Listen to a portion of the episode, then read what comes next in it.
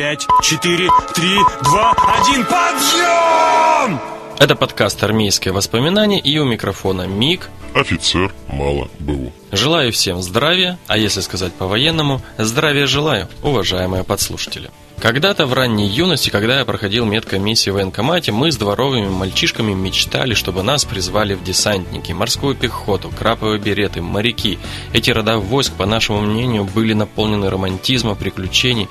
У них была история с героями. И эти войска на 100% соответствовали нашим пацанским требованиям. И они были местом, где воистину можно было стать мужчиной, настоящим защитником не только Отечества, но и семьи, себя лично и окружающих. Мы знали про них все, какая у них физподготовка, какие нормативы, каким опасностям подвержен солдат, сколько раз надо подтягиваться, чем кормят, в каких условиях спят, ну и так далее, так далее, так далее. Нам казалось, что сам факт принадлежности к вышесказанным родам войск уже отпугивали хулиганов, воров и других плохих людей. К тому же в этих родах войск присутствует некое братство, которое по неписанным законам заставляло всех помогать друг другу если вы, конечно, принадлежали к этим войскам.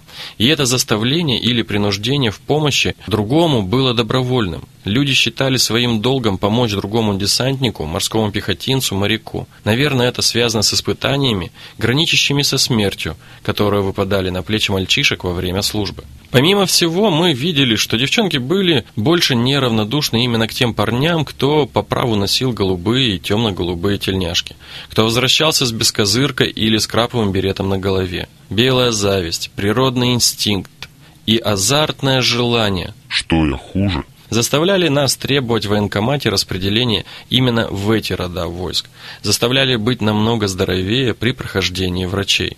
И это была не сказка, не миф, а действительная реальность.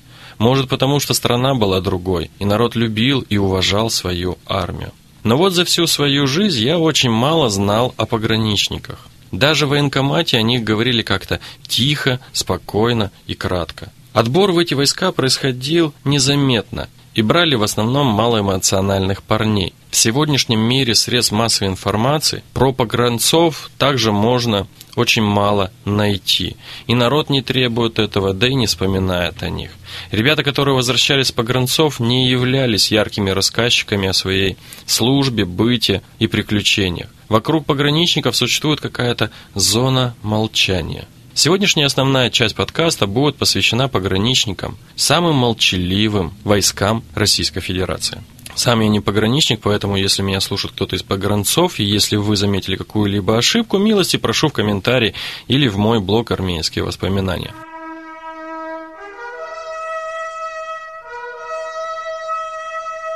Отличительной чертой современных пограничных войск является то, что эти ребята первыми встречают военную агрессию врага. У них нет времени на размышления о нужности и гуманности применения оружия.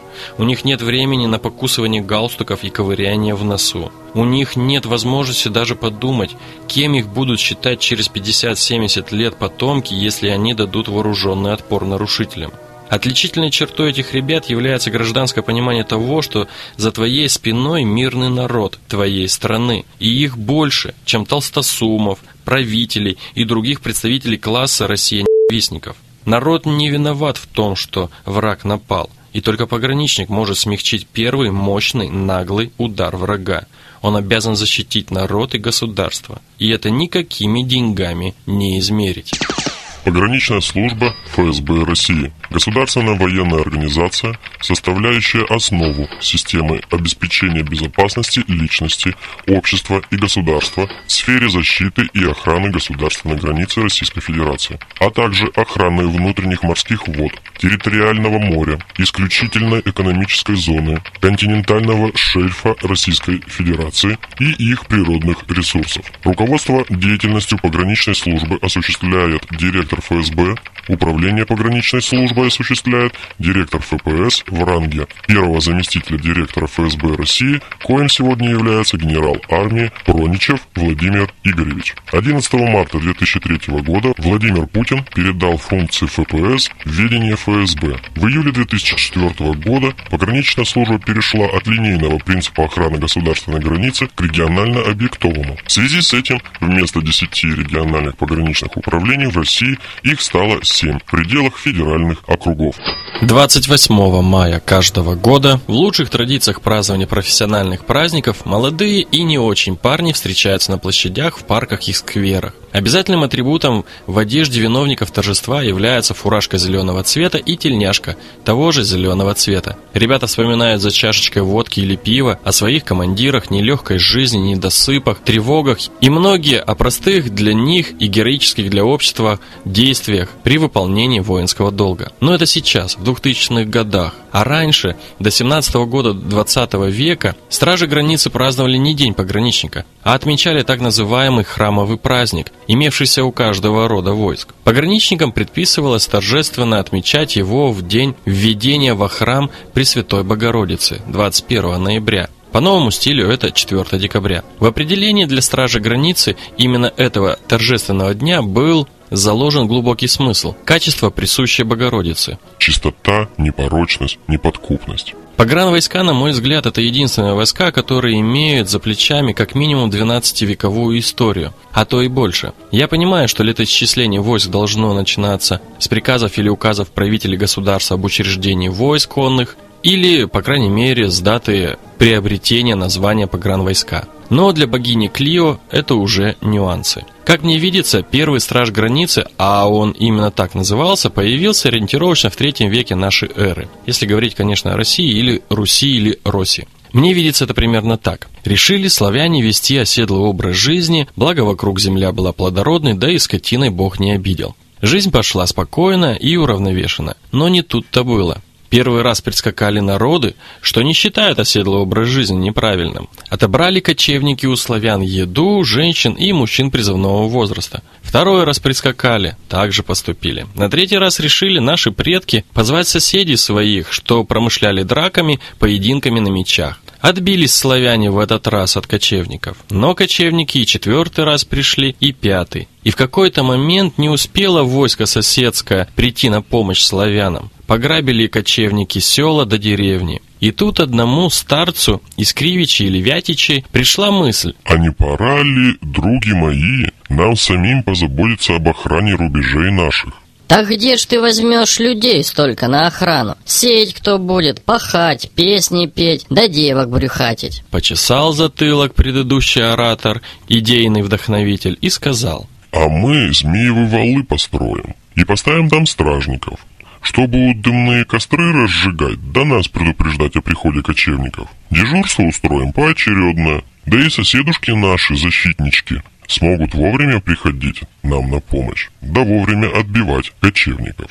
На том и порешили. И вроде вот они, истоки празднования, только грамоты-то тогда не было. Еще шесть веков оставалось до первого прародителя указов, до уложений всяких. А пока валы решили строить уступом в сторону степи, фронтом на юг и юго-восток и образовали единую систему противоконных заграждений, достигавших 10-12 метров в высоту при ширине основания в 20 метров. Часто валы усиливались на верхних площадках деревянным частоколом с бойницами и сторожевыми вышками, иногда даже стенами. Протяженность валов составляла от 1 до 150 километров. А кто не верит, приезжайте к рекам Вить, Красная, Стугна, Трубеж, Сула, Рось что южнее нынешнего Киева, да вдоль протоков Днепра стоят. Понравилась та затея всем, и стали они ее со временем совершенствовать. Модернизировать? Как сказал бы ВВП сегодняшний. Как только Олег утвердился в Киеве, так начал ставить вокруг него города. Да не простые, а укрепленные со стенами высокими, да вышками смотровыми. Войско казачье призвали на помощь, чтобы постоянно можно было врага сечь. Построили большую засечную черту, что стало прародительницей современной линии обороны Сталина и Молотова. Только без бетона тогда и пушек-то пока не было. Тут 16 век подошел, и появилось уложение о станичной службе, регламентировавшее права и обязанности стражи и порядок охраны рубежей. В 1574 году был назначен единый начальник над сторожевой и станичной службой. С ростом внешней торговли Петр I в марте 1723 года сенатским указом об определении в пограничных городах на заставы особых команд из армейских полков, военной коллегии предписал организовать заставы из солдат с целью предотвращения разбойных нападений из-за рубежа. а в 1724 году стал строить крепости, которые были частью кордонной стратегии. Предполагалось полностью закрыть границы кордоном крепостей по типу китайской стены. Но не прижилась эта стратегия. Как не настаивал на этом генерал Миних, 80 крепостей построили к 1730 году, 30 пограничных укрепленных линий. Росла тогда территория России, и перед старыми линиями возводили новые, а старые уничтожали. Охранялись укрепленные линии обычно регулярными и поселенными войсками, ландмилицией и казаками. В конце XIX года исторический процесс расширения территории Российской империи практически завершился. Русское государство вышло либо на границы сильных соседних государств, либо на просторы Мирового океана, строго очертив по всему периметру свою государственную границу. Пограничные укрепленные линии утратили свое прежнее стратегическое значение и на рубеже 19-20 веков были ликвидированы. Ну а дальше закрутилось, завертелось. 15 октября 1793 года по предложению министра финансов графа Витте Александр III подписал указ правительствующему Сенату о создании отдельного корпуса пограничной стражи, сокращенно ОКПС, который гласил состоящую ныне в таможенном управлении пограничную стражу выделить из зоной в отдельной корпус пограничной стражи. Подчинить отдельный корпус пограничной стражи министру финансов с присвоением ему шефа пограничной стражи. И третий пункт. Учредить должность командира отдельного корпуса пограничной стражи. Первым шефом ОКПС стал граф Витте Сергей Юльевич, министр финансов а его первым командиром генерал от артиллерии Свиньин Александр Дмитриевич.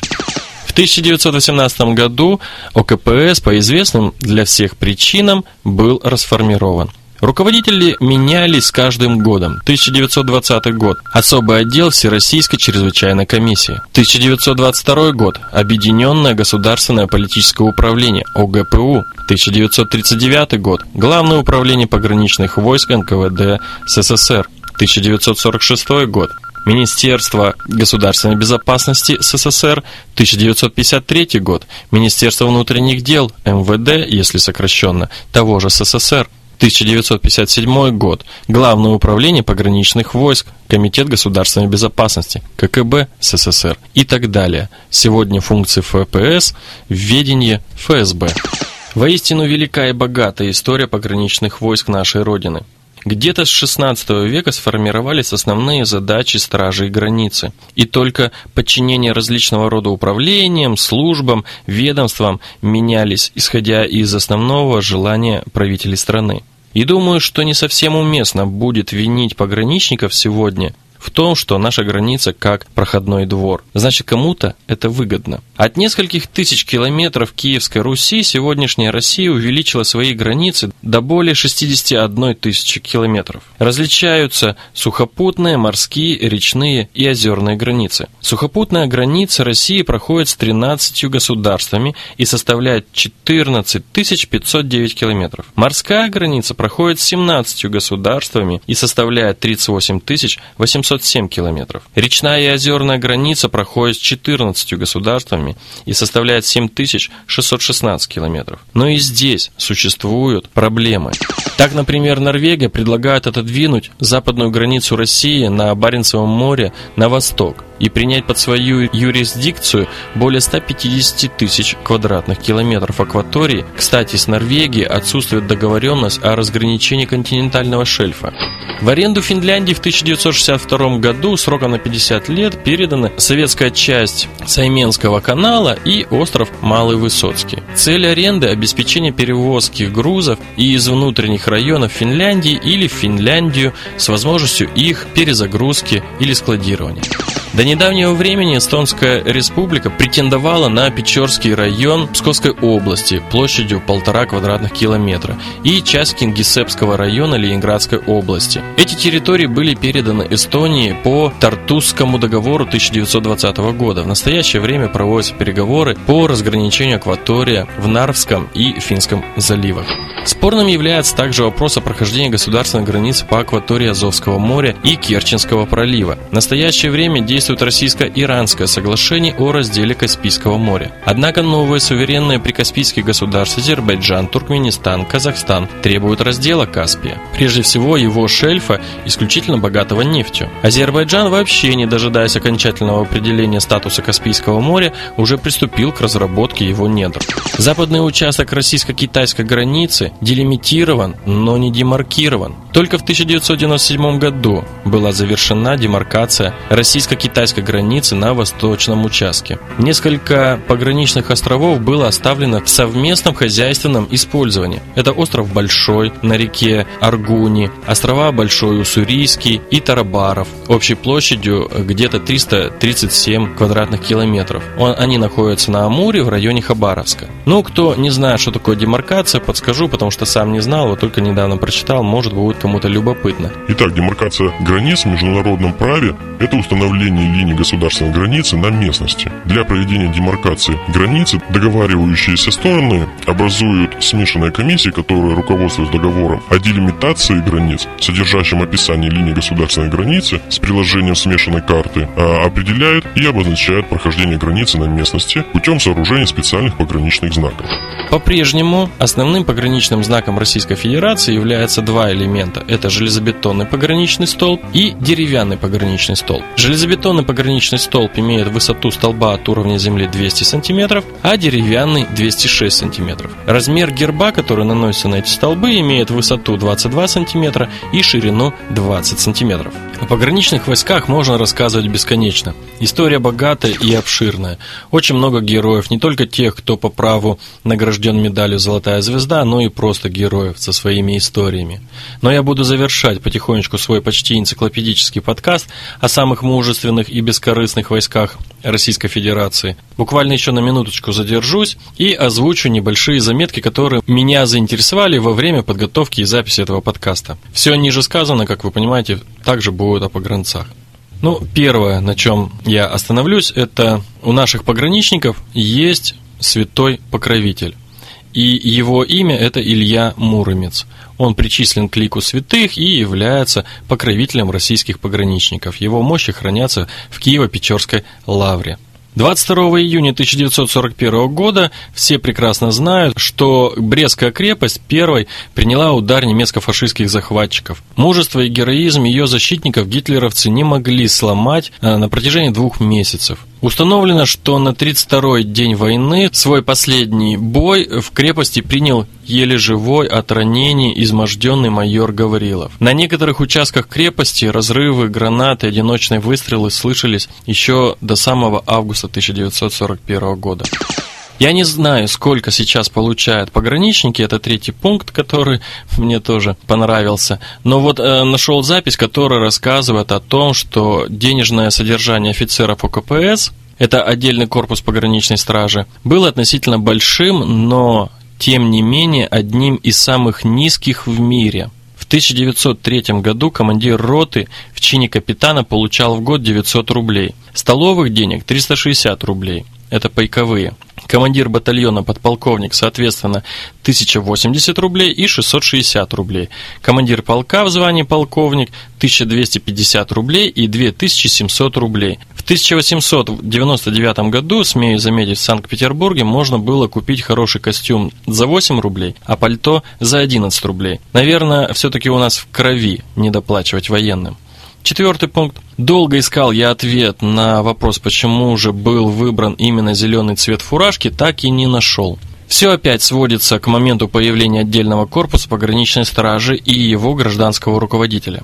В 1893 году был учрежден отдельный корпус пограничной стражи и министр финансов был назначен ее шефом. В 1901 году для его гражданского генеральского мундира была введена папаха со светло-зеленым верхом и крестообразно нашитым золотистым галуном. Светло-зеленый верх папахи стал и у офицеров, и также у рядового состава пограничной стражи. Тогда же, в 1902 году, тулья, ну, верх фуражки офицеров и рядового корпуса тоже стала светло-зеленой. Следовательно, 1902 год можно считать годом рождения цветов современной пограничной фуражки.